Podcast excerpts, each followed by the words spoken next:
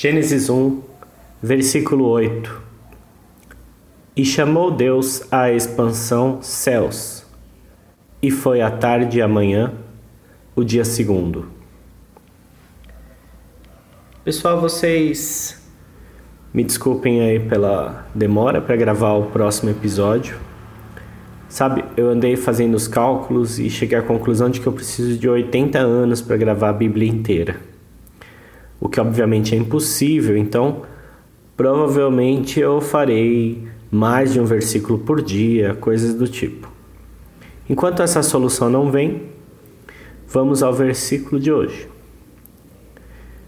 Até o momento, Deus criou algumas coisas, demonstrou algumas facetas de sua personalidade, de seu caráter.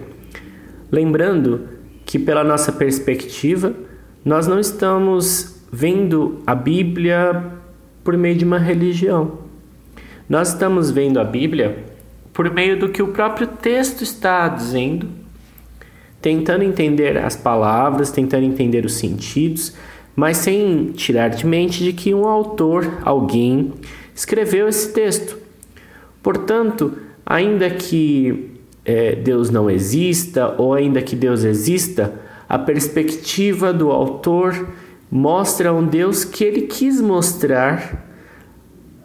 Então, a perspectiva pode eventualmente ser distorcida a respeito de quem Deus é, se ele existir.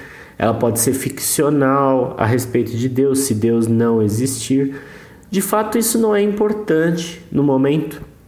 O importante é a gente ler o texto e tentar entender que imagem é essa de Deus e o que é o qual é o significado desse Deus para a pessoa que escreveu. Então, quando ele diz que Deus chamou a expansão céus, ele está dizendo que uma separação entre as águas abaixo e as águas acima, tomadas ou literalmente ou figurativamente, essa expansão, esse espaço entre o que está acima e o que está abaixo, Deus chamou de céus. A tradução que usamos, que é a Almeida Corrigida Fiel, coloca céus no plural.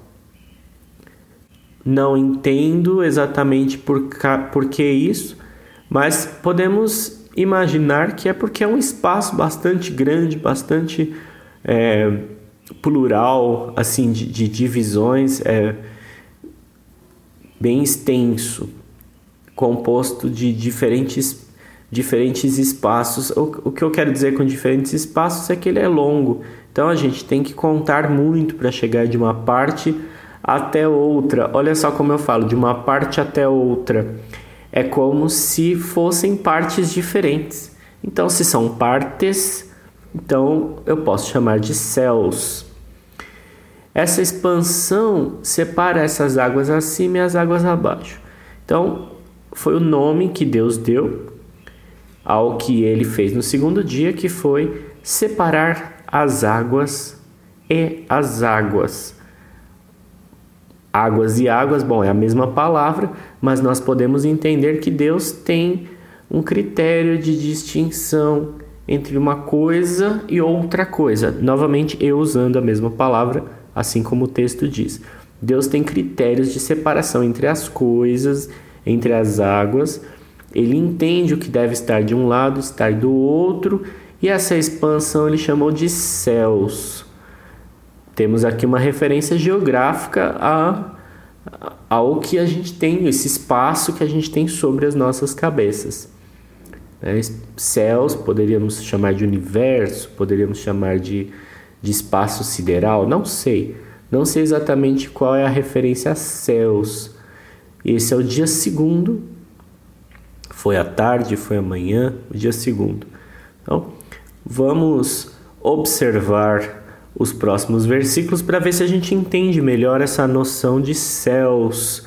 O que é que o autor está se referindo quando chama a divisão entre águas e águas de céus. Obrigado pela audiência, até amanhã.